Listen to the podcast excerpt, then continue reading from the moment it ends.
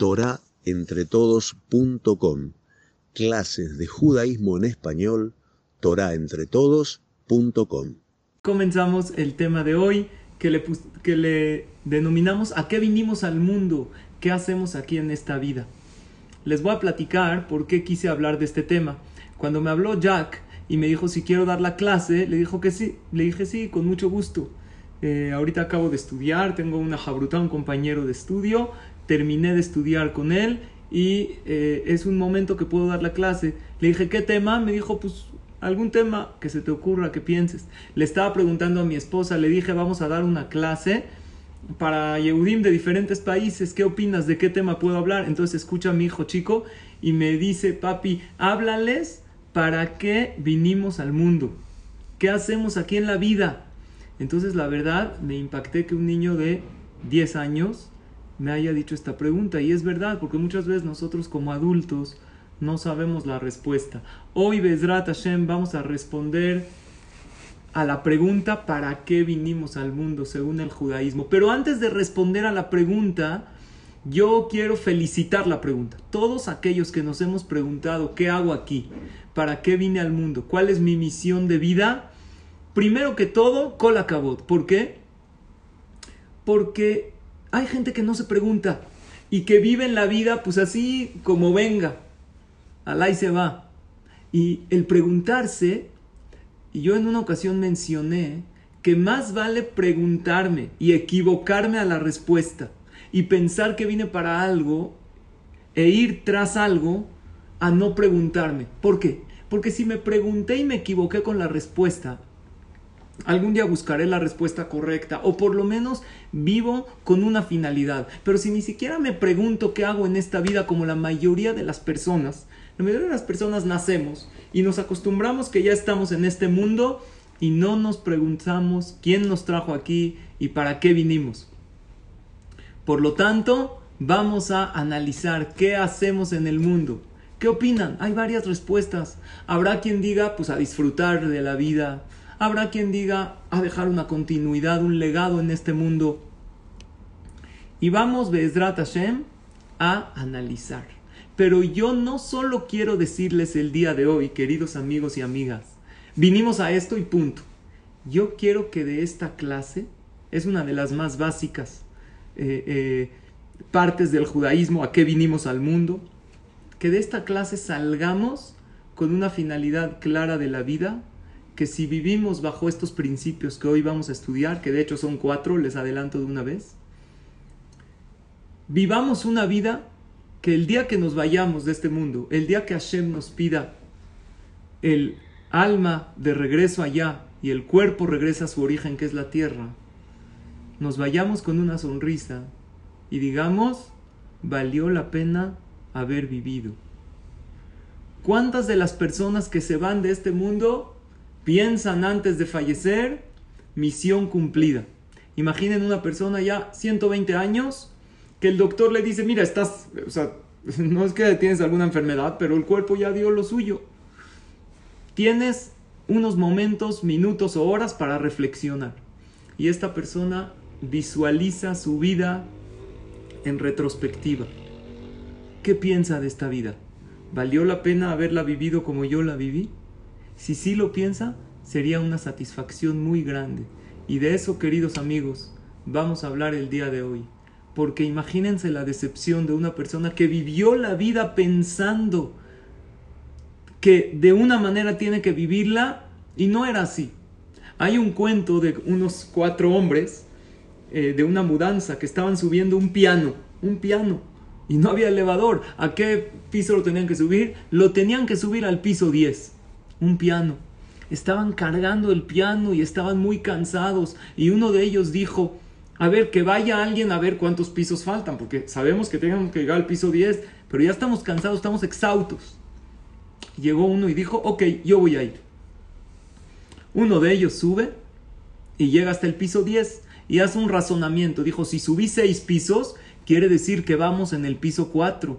Híjoles, está muy cañón. ¿Cómo les voy a dar la noticia a mis amigos que están cansadísimos cargando el piano? Era un piano de cola enorme decirles que apenas vamos en el piso 4 y nos faltan 6, está cañón. Baja este señor y les dice a sus compañeros, les tengo dos malas noticias. ¿Se las doy o no? Entonces uno de los hombres dice, dinos mejor una mala y luego dinos la otra, porque dos malas noticias ahorita nos vamos a desmotivar. Le dijo, primero dinos cuántos pisos nos faltan. Le dijo, esa era la primera mala noticia. Que apenas vamos cuatro y nos faltan seis. Híjoles, está cañón. Pero, ¿me permiten decirles la segunda mala? No, ahorita no, mejor cuando subamos. Imagínense, cuando llegaron al piso 10, estaban cansados, estaban deshechos, les dolía todo. Los hombres ya bien cansados llegaron al piso 10 y uno le pregunta al otro, ¿y cuál era la otra mala noticia? Le contesta el tipo este, que este no era el edificio. no era este el edificio. Teníamos que subirlo en otro. Imagínense la decepción de ellos. Y ahora imaginen ustedes el dolor, que todo lo que uno trabajó en la vida, no la vivió correctamente. Imagínense el dolor en este mundo o después de 120, peor, que le digan a la persona, no viviste tu vida correctamente, porque nunca te detuviste a ver cuál es la finalidad en la vida. Por lo tanto, el día de hoy vamos a estudiar a qué vinimos al mundo, simplemente eso. Si nos llevamos el día de hoy estos cuatro conceptos que vamos a estudiar, yo les aseguro, Hashem, no es fácil, pero que vamos a llegar a la ancianidad y obvio después de 120 años, después de una buena y larga vida y diremos, la vida que viví valió la pena. ¿Saben que hay una parte en la tefila que dijimos? Lo decimos todos los días, los hombres, pero Malca dice que reza con nosotros. Lo galarik velon la beala. Dios mío, que no nos esforcemos en vano y que no hayamos nacido a la nada. Imagínense que después de 120 años Dios le diga, ¿para qué te mandé al mundo? Te di parnasá, te di familia, te di alegría, te di salud. ¿Para? ¿Lo utilizaste correctamente? Entonces, para que eso no suceda, vamos a ver, señoras y señores, los cuatro principios, según el judaísmo, que son la finalidad de la vida. Vamos como un edificio de cuatro pisos, ¿ok? Vamos a ir escalando. Como judíos sabemos que hay un creador, que hay un Dios y que hay una finalidad. Y no como judíos, es lógico. Es lógico que toda cosa creada tiene un creador, aunque no sea muy sofisticada. Este vaso. Alguien lo hizo aunque yo no veo. El creador. Si tú volteas y ves el cielo y los árboles y la naturaleza, obvio que alguien lo hizo. Ese alguien nos mandó aquí a todos nosotros por una finalidad. Imaginen el siguiente ejemplo. Imagínense un soldado que está a la mitad del campo de batalla y recibe un golpe en la cabeza, no un balazo que lo mata, no un golpe, alguien le pegó. Y de repente despierta y recuerda toda su vida menos una cosa. Lo último, no sabe dónde está, no sabe qué le pasa. Sabe que está en un campo de batalla, sabe que está en la guerra, pero no sabe a qué país pertenece, contra quién tiene que luchar y qué tiene que hacer. Obvio, este soldado no puede hacer nada. Esto es el ejemplo de nosotros. Los jajamim dicen que todos antes de nacer recibimos un golpe. Dicen que es aquí, arriba del labio. Vieron que tenemos aquí como una hendidura, que es un golpe de un malaj antes de nacer, que nos hace olvidar de dónde vinimos y para qué vinimos.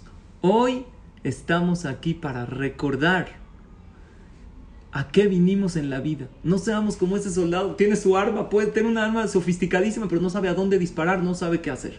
Por lo tanto, esta es una de las clases de judaísmo más básicas que podemos estudiar en el judaísmo, que es a qué vinimos a la vida. Bueno, pues dicha esta introducción, comenzamos con el primer piso del edificio que vamos a ir ascendiendo el día de hoy. Piso número uno Dios te mandó aquí. Escuchen qué sencillo suena, pero es complicado. Te mandó aquí Dios para que seas feliz. Para eso. Es primera finalidad en la vida. No pienses, según el judaísmo, no es correcta la idea que te mandaron aquí, nos mandaron acá, para acceder al, mundo venidero y que suframos en este mundo para tener mundo venidero. No es cierto. No es real, no es verdad. Yo no creo en el Dios francotirador que está arriba en el cielo. A ver quién se porta mal. Y tú no estás correcto. Va, un castigo. No, no, no, no. Y no es de que yo. Hay fuentes en la Torah a lo que yo les estoy diciendo. Hay varios pesukim que hablan de la alegría. El famoso Teilim número 100, que lo decimos todos los días en la tefilá. Ibdu et Hashem besimcha. Hay que servir a Dios con alegría. Dios dice, quiero que todo lo que hagas para servirme a mí, para servir a los demás, te haga sentido. Y si no te hace sentido, como el tefilín, pues a lo mejor no me hace sentido amarrarme unas cuerdas negras, pero me hace sentido que hay cosas que no hacen sentido porque hay un creador. Me hace sentido que haya un manual de vida, pero ya llegaremos al segundo piso. Yo estoy hablando del primer piso básico, vinimos a este mundo para ser felices. No nada más eso. Hay un pasuk en la Torah que habla de reprimendas, de musar, de cosas muy duras, de tojajot, de reproches. Y después de traer todas esas tojajot y reproches, nada bonitos para el pueblo de Israel, que muchos de ellos sucedieron, Barminan, en diferentes persecuciones. Ahorita estamos en semanas de Ben Ametzarim, que recordamos la destrucción del Bet Amigdash y las persecuciones que hemos vivido a través de la historia. Y uno de esos pesukim dice, ¿sabes por qué Hashem te mandó todo esto? No porque no hiciste mitzvot, no, para nada. Tahat asher lo abadta et Hashem elokeja besimcha ubtub levav merob kol. Esto sucedió porque no serviste a tu Creador con alegría y con buen corazón, teniéndolo todo. No se vale que uno lo tenga todo y no tenga buena cara. ¿Saben cuál es el problema de esto que les estoy diciendo? Y a lo mejor muchos de ustedes están pensando esto, que vemos muchos Yehudim religiosos con cara larga, con cabizbajos. Entonces no siempre relacionamos la religión con la alegría. Pero no tenemos que juzgar la religión por los llamados religiosos. Si nosotros nos remitimos a nuestras escrituras sagradas, veremos que hay muchísimos pesukim que relacionan el judaísmo con la alegría y con la felicidad. Y para mí, ese es el primer piso de nuestra finalidad en la vida, estar felices, porque Dios es un rey, pero también es un padre. Y tú como papá, como mamá, le das todo a tu hijo. Desde que te embarazas, ya están los vómitos y las náuseas y le dedicas muchísimos y noches de desvelo y el papá trabaja para tus hijos y haces todo por ellos. ¿Sabes cuándo tú te sientes satisfecho? ¿Sabes cuándo te das como bien servido? Cuando este hijo, a cambio de todo lo que le diste, te devuelve una sonrisa, te devuelve una felicidad. Y así es Dios con nosotros. Dios nos da de todo en la vida, pero Dios se da como bien servido si estás contento, si tú estás agradecida, si estás feliz con lo que Hashem te ha dado, Dios dice con esto, siento como que ya me pagaste. No se vale tener cara larga y andar triste cuando a uno le va bien. Baruch Hashem, no tenemos grandes problemas. Y si Barminan a uno le va mal, tiene que aprender esta persona a ver lo bueno dentro de lo difícil. Hay que buscar el lado bueno de la vida. Hace dos días una persona, un amigo me llamó por teléfono y me dijo que soñó que le disparaban y Barminal lo mataban. ¿Qué, ¿Qué, hace? ¿Es bueno o es malo? ¿Qué opinan ustedes? Soñó que lo mataban. Dice la Gemara en Masejet Berajot. ¿Los sueños tienen significado o no tienen? ¿Qué dicen ustedes? La verdad es que la mayoría de los sueños hoy en día no tienen significado y no hay que ponerles demasiada atención. Pero cuando uno se acuerda mucho del sueño, o cuando uno se, eh, lo, soñó apenas antes de, un poquito antes de despertarse, en la mañanita, dice el Talmud en Berajot en, el capítulo 9 que habla de los sueños, que sí tiene significado. Pero la Gemara nos revela un secreto muy grande. Dice, si soñaste, Barminan, algo malo que te dispararon, di, es para bien. ¿Por qué? Porque el, lo malo, el mal decreto se fue en el sueño y ahora voy a tener una buena vida. Y si soñaste algo bueno, que te ganaste la lotería, que te casaste, que tuviste un hijo sano, no pienses eso se fue en el sueño y en la vida. No, al revés. Ahora piénsalo que esto es una señal que me va a pasar en la vida. Lo que me encanta de esta Gemara es el enfoque positivo en todos los aspectos. Si soñaste algo malo, yo así le dije a mi amigo, Le dije, ¿soñaste que te dispararon? Párate y abraza a tus hijos, estate feliz porque es una señal que vas a tener larga y buena vida. ¿Por qué, jajam? Fácil, porque si te dispararon en el sueño quiere decir que Barminan si merecías algo malo, ya lo viviste en el sueño, entonces ya no lo vas a vivir en carne propia, porque en el sueño uno siente que lo está viviendo en realidad. Merecías, Barminan, algún decreto, ya pasó, ahora a disfrutar de la vida. Y si uno soñó que tuvo larga vida y que de eso, no digas ya lo viví en el sueño, no, di esto quiere decir que me va a pasar en la vida real. Lo que me gusta de esta Gemara es que el enfoque positivo a todo, buscar el lado bueno. Si estás viviendo algo bueno, disfrútalo. Si estás viviendo algo difícil, di algo bueno está por venir. Porque yo les pregunto algo, ¿ser feliz es una decisión o no? Por un lado sí, pero no es así de fácil. Yo te digo, a ver, yo te quiero, quiero que estés feliz ahorita. ¿Qué haría alguien si yo le digo, quiero que estés feliz? A lo mejor sonríe. Pero no siempre sonrisa es felicidad, no siempre la sonrisa es sinónimo de felicidad. Ser feliz es producto de pensamientos sanos y positivos y es la primera finalidad de tu vida. Porque, ¿cómo se dice con alegría en hebreo? Dice, les mencioné antes el pasuk, Ibdu et Hashem besimcha. Sirve a Dios con alegría. La palabra besimcha es exactamente las mismas letras que la palabra machshava. ¿Saben hebreo bien? Machshava es pensamiento. Si tú empiezas a pensar sanamente, a valorar lo que tienes en la vida.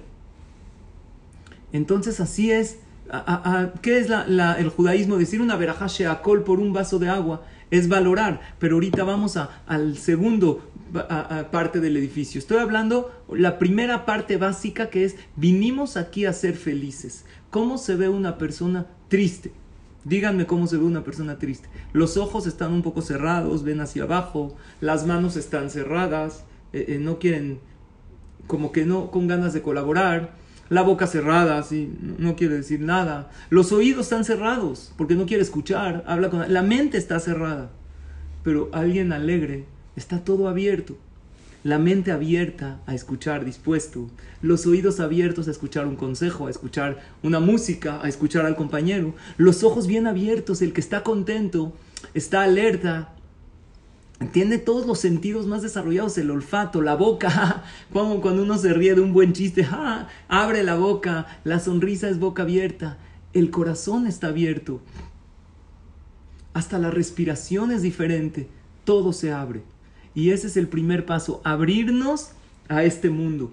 Si tú invitas a alguien, a un invitado a tu casa, ¿cómo quieres ver a ese invitado? ¿Lo quieres ver contento? Oye, pero tengo mil broncas. Perdón, ¿tienes mil broncas? Platícalas en otro momento o pon un cara en otro, pero si te invité te quiero ver feliz, igual Hashem, Dios te quiere ver a ti feliz, nosotros somos invitados del anfitrión que se llama Hashem, que este es su mundo y este es su casa. ¿Qué hago con los contratiempos? Porque si nos va bien, Baruch Hashem a todos nosotros nos va y nos irá bien, no se vale poner cara. Tenemos que estar bien y esa es la primera finalidad. Ahora, ¿qué pasa con los contratiempos de la vida? El Jafetz Haim trae un mashal, una, un ejemplo, una historia que obvio no sucedió, de un hombre que era muy rico y era bondadoso y tenía dos hijas para casar. Pero no se casaban las niñas. ¿Por qué no se casaban? Porque tenían un problema las dos niñas. Una de ellas era muy grosera, era majadera, puros insultos, Alguien le decía hola, hola, ¿qué hola? Vete a la pip con el de este para no, ¿ok? Y, puros insultos y puras cosas, no, no había manera de hablar con ella. Y otra era, no fea, lo que le sigue de fea. Horrible, era horrible. Entonces no había manera de... La grosera, pues no había con quien, apenas habla con alguien, no hay manera. Y la horrible, pues nadie se quería casar con ella, estaba muy fea. Entonces llegó un casamentero y este hombre rico le dijo, por favor, le pago lo que sea, pero consígame shidujim para mis hijas, necesito una pareja. El casamentero se le ocurrió una idea genial. Conocí a un muchacho que era ciego. Es muy bueno, nada más es ciego. Dijo, el ciego está perfecto para quién? Para la fea. Y conocí a otro muchacho que era sordo.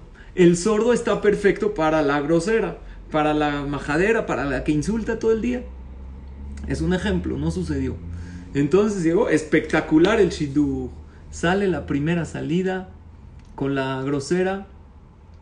El sordo Sí la veía, pero la grosera no se veía mal. Le decía hola y la otra empezaba a hablar, pero él no sabía. A lo mejor le estaba diciendo te quiero mucho. Se veía la cara un poco rara que se ponía así eh, cuando uno insulta. Su, su semblante no es tan agradable, pero como no veía sus insultos, todo bien. Y el otro, con la ciega, hablaba precioso la ciega. La oía. Oye, ¿cómo estás mi vida, mi amor, mi reina? Y ella, ¿qué le contestaba a él? Tú eres mi rey, tú eres... Nada más era fea, pero hablaba muy bonito. Así se casaron y vivían con un shalom bait maravilloso.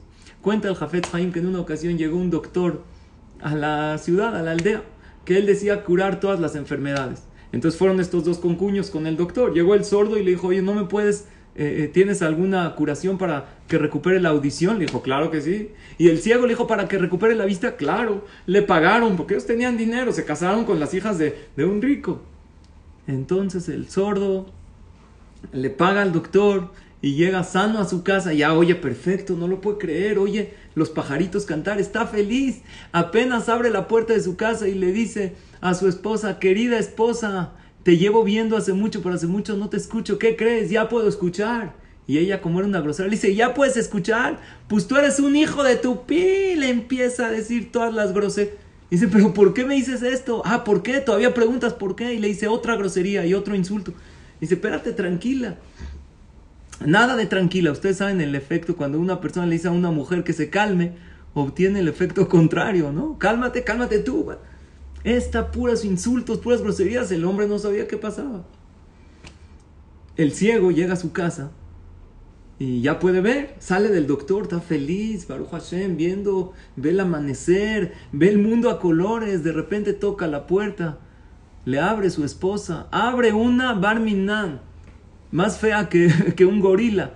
Ella no, él no sabía, dijo, a lo mejor es la muchacha, no sabía que tenía una, una persona de, limpieza así tan fea.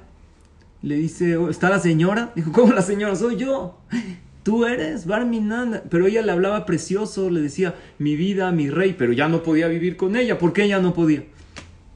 Porque pues ya la veía, no le gustaba. No había Shalom Bait. Ni el, ni el que se curó de la audición tenía Shalom Bait con ella, ni el que se curó de la vista, no sabían qué hacer. Fueron los dos con el doctor con el doctor a decirle, regresemos nuestro dinero, porque antes vivíamos felices. Desde que usted nos curó, ya nuestra vida se convirtió en un infierno. ¿Qué hacemos? Entonces fue este doctor, le dijo, no, para nada, yo los curé, ustedes me pagaron para que yo los cure y los curé. Que sí, que no, vamos con el, con el jajam, a ver qué opina. ¿Qué dijo el jajam de la ciudad? Estaban parados los concuños de un lado y el doctor de otro lado. ¿Saben qué les dijo? A ver, ¿ustedes están dispuestos a que el doctor los regrese a su situación anterior? ¿Usted, señor, que ya es vidente, estaría dispuesto a regresar a su ceguera? ¿Y usted, el señor que escucha, estaría dispuesto a regresar a su sordera? ¿Qué creen que le contestaron? ¿Sí o no? Digan así. ¿Sí o no? Claro que no. Nosotros queremos seguir viendo. Ah, entonces ustedes están contentos que ya ven a volar. No les regresan nada. ¿Y qué hago, jajam, con mi esposa? Busca el Shalom Bait con tu esposa. Aprende a verla con bonitos ojos. Mándala a una cirugía plástica, no sé qué hagas, pero el doctor te curó, agradecele. Y el otro, háblale tú bonito, mándala clases de Torah, a ver qué pasa. Todo esto es un mashal, porque esto no sucedió. Pero ¿saben con quién sucede? Sucede con nosotros en la vida, dice el Jafet Haim. Nosotros muchas veces no teníamos ciertas cosas. De repente Dios nos solucionó un problema no teníamos hijos, nos mandó hijos. Pero ahora decimos, no, ¿qué hago con el hijo? Se porta mal. Espérate, ¿quieres regresar a la situación anterior? Te dice Hashem, no, así estoy bien. Ah, entonces, di gracias. Eso se hace con los problemas. Una persona no tenía shidduch.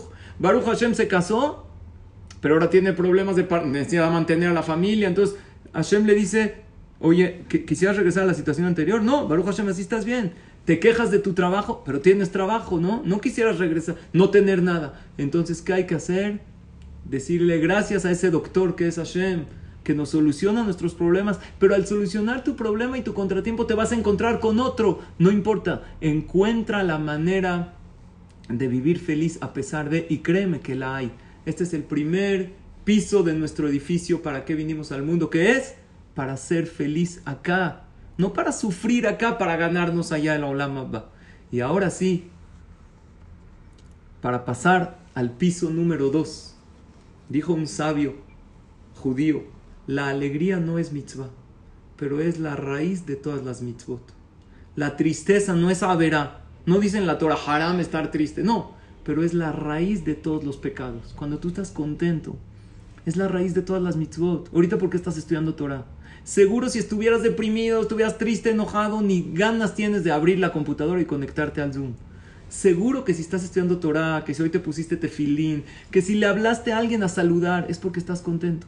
Y si estás triste, estás apachurrada, no tienes ganas de hacer, eh, de hacer mitzvot. Por lo tanto, primera finalidad. Si alguien te pregunta, si pregunta rápida, ¿a qué vinimos al mundo? A ser felices. Así es, así dice la Torah. Dios quiere verte feliz, como tú quieres lo mismo de tu hijo. Segundo paso, o segundo piso. Aprende a valorar la obra divina.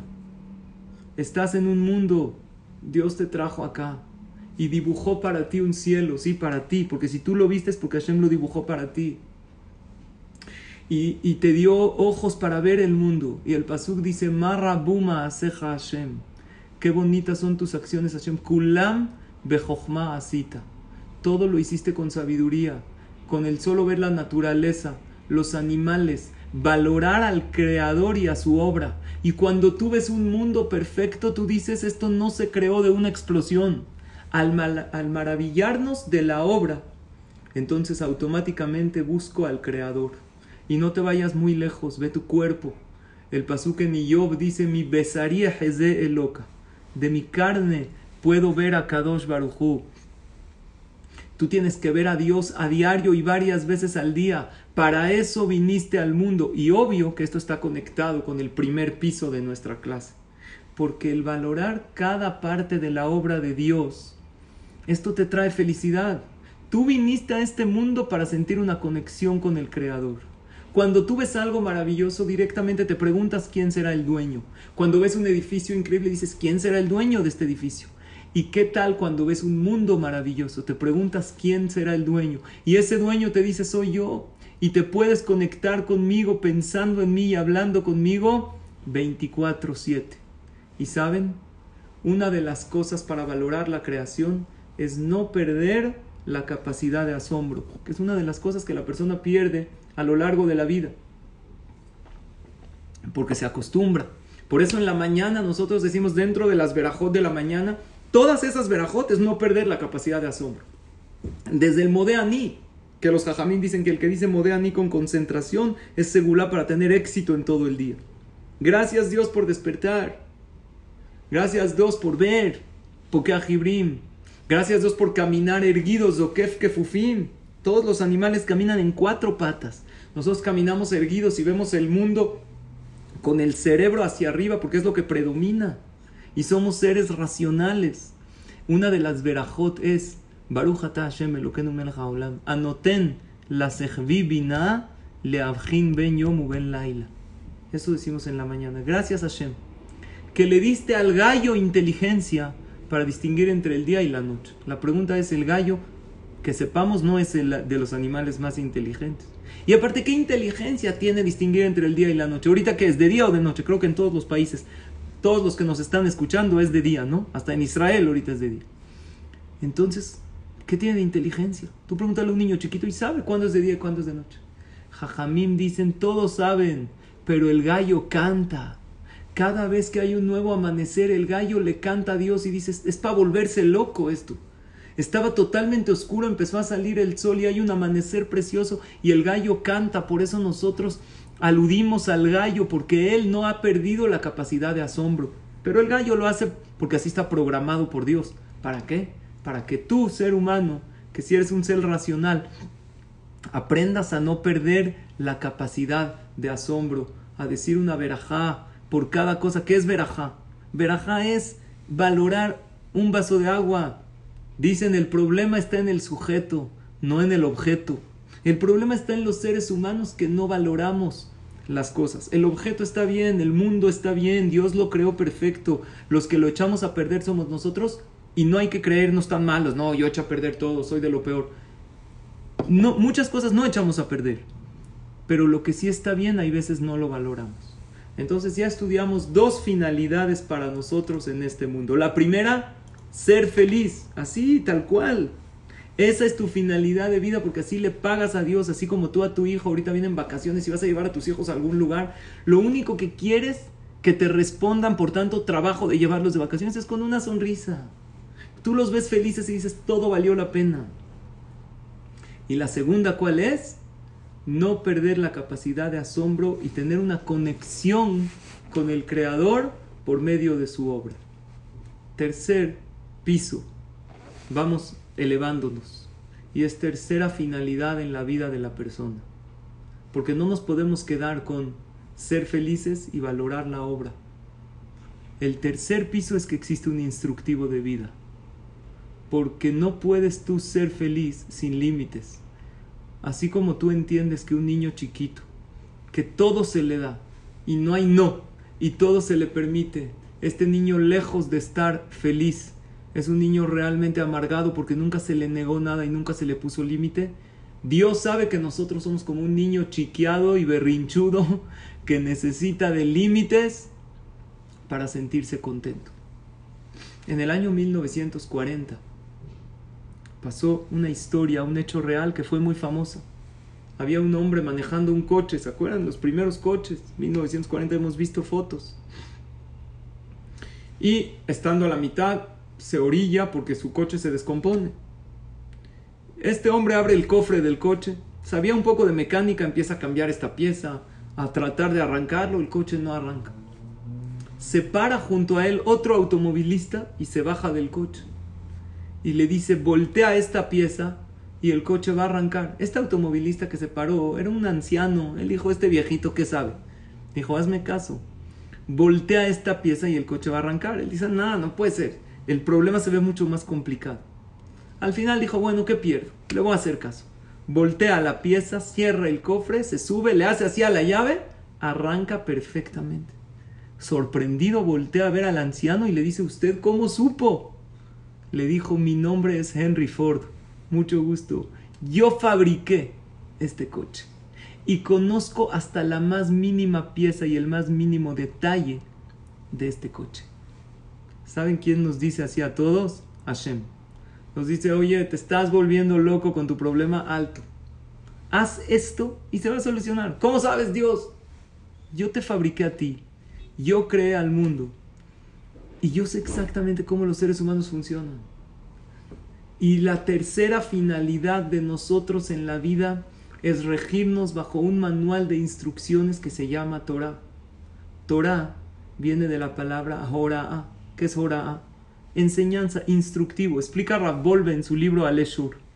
No existe ningún artefacto complicado que venga sin un manual de instrucciones. Y mientras más complicado, no necesitas un manual, necesitas un libro, hasta un reloj. Cuando a mí me regalaron este reloj, es un reloj sencillo, ustedes lo pueden ver, no tiene nada de especial. Venía con un libro de 200 páginas. ¿Qué puede tener? ¿Qué instrucciones puede tener? Cuando quiera ver la hora, haga así. Si ya no quiere, baje la mano. Si quiere ver la fecha, haga así. Voltea aquí este cuadrito. ¿Qué tantas instrucciones? Sin embargo, por ser que es un reloj que tiene una programación, no está tan especial, ¿eh? no crean, pero tiene su fecha, su ¿les gusta o no? Sí, sí, lo dejo en la cámara. Entonces, ¿qué creen? Todo tiene un instructivo. ¿Tú sabes cuántas funciones tiene tu celular que tú ni enterada? Porque no has leído el instructivo. Hoy en día ya no viene con instructivo, pero viene con a lo mejor con un USB o un algo para que bajes. Todo viene con un instructivo. La Torah, lejos de ser un libro de reglas fastidiantes para el ser humano, es un manual. ¿Saben qué es la Torah? Escuchen cómo yo la defino manual para ser feliz en la vida. Es todo. ¿Sabes cuál es la prueba? ¿Has entrado a clases de Torah? Cada quien se identifica con algún jajam. Es un manual para ser feliz. No es más que eso. Pero para ser feliz se necesitan reglas de vida. Porque el que vive sin reglas no es feliz. Tú como papá, como mamá, ¿le pones límites a tus hijos o los dejas hacer todo? Sí. Entonces, ¿por qué de repente los límites de Dios son fastidiantes? ¿Saben cuál es el momento más triste de toda la vida de la persona? Uno de los momentos Barminan es cuando uno llega al final y ve lo que logró y lo que podría haber logrado.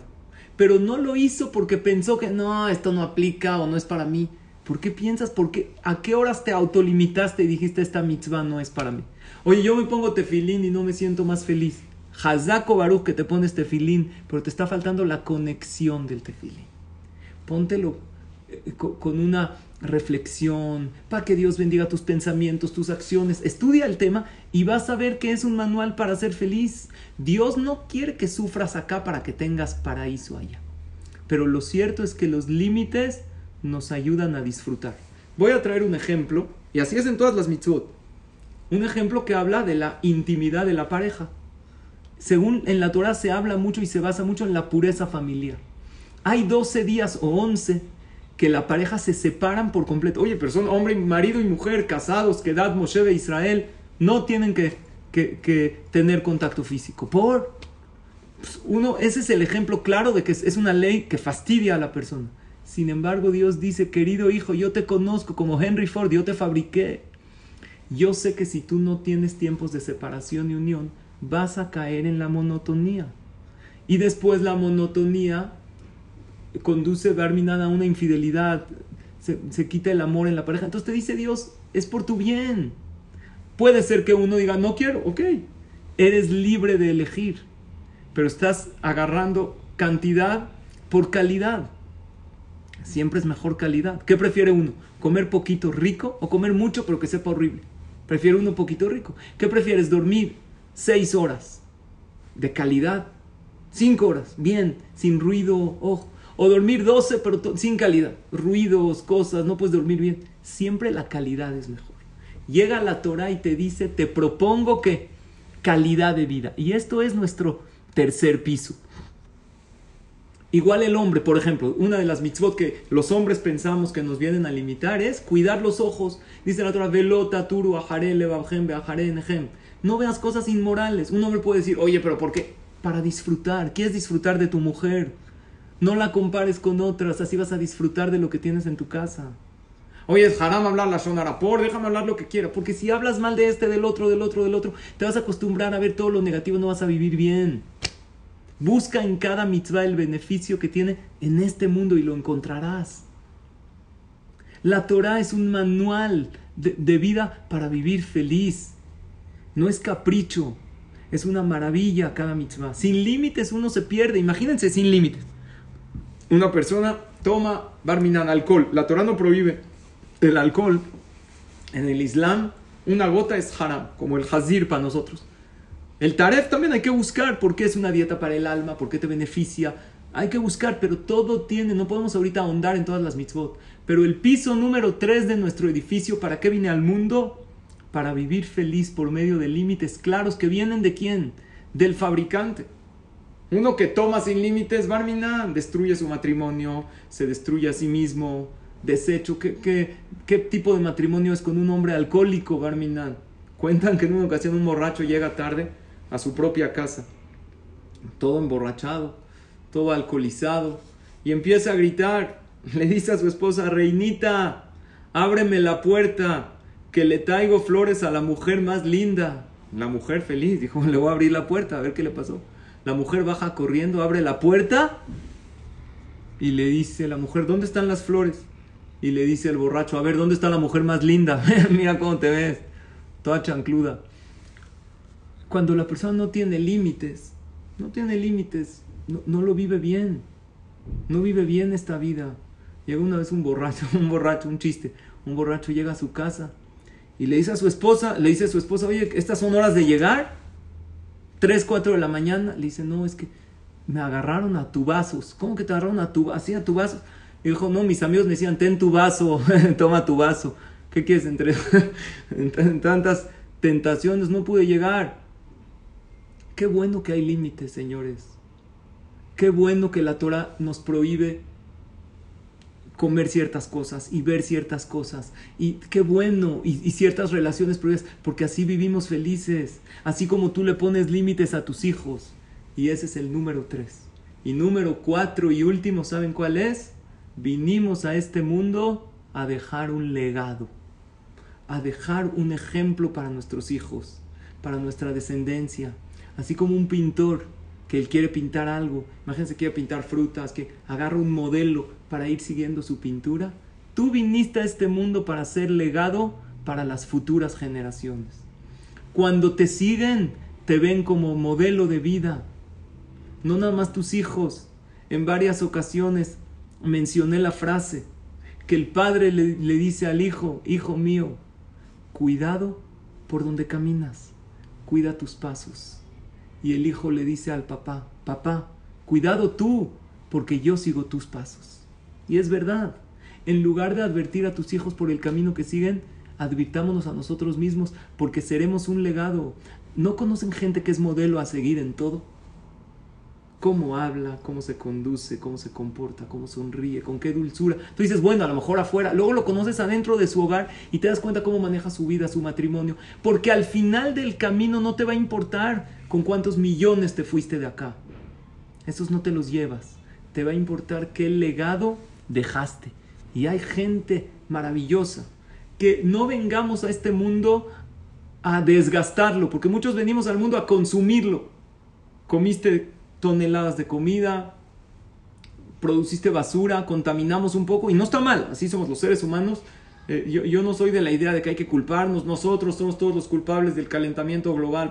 ¿Qué hago? Estoy en un mundo y tengo que vivir normal. Tengo que tratar de cuidar el mundo, de no contaminar en lo que está en mis manos.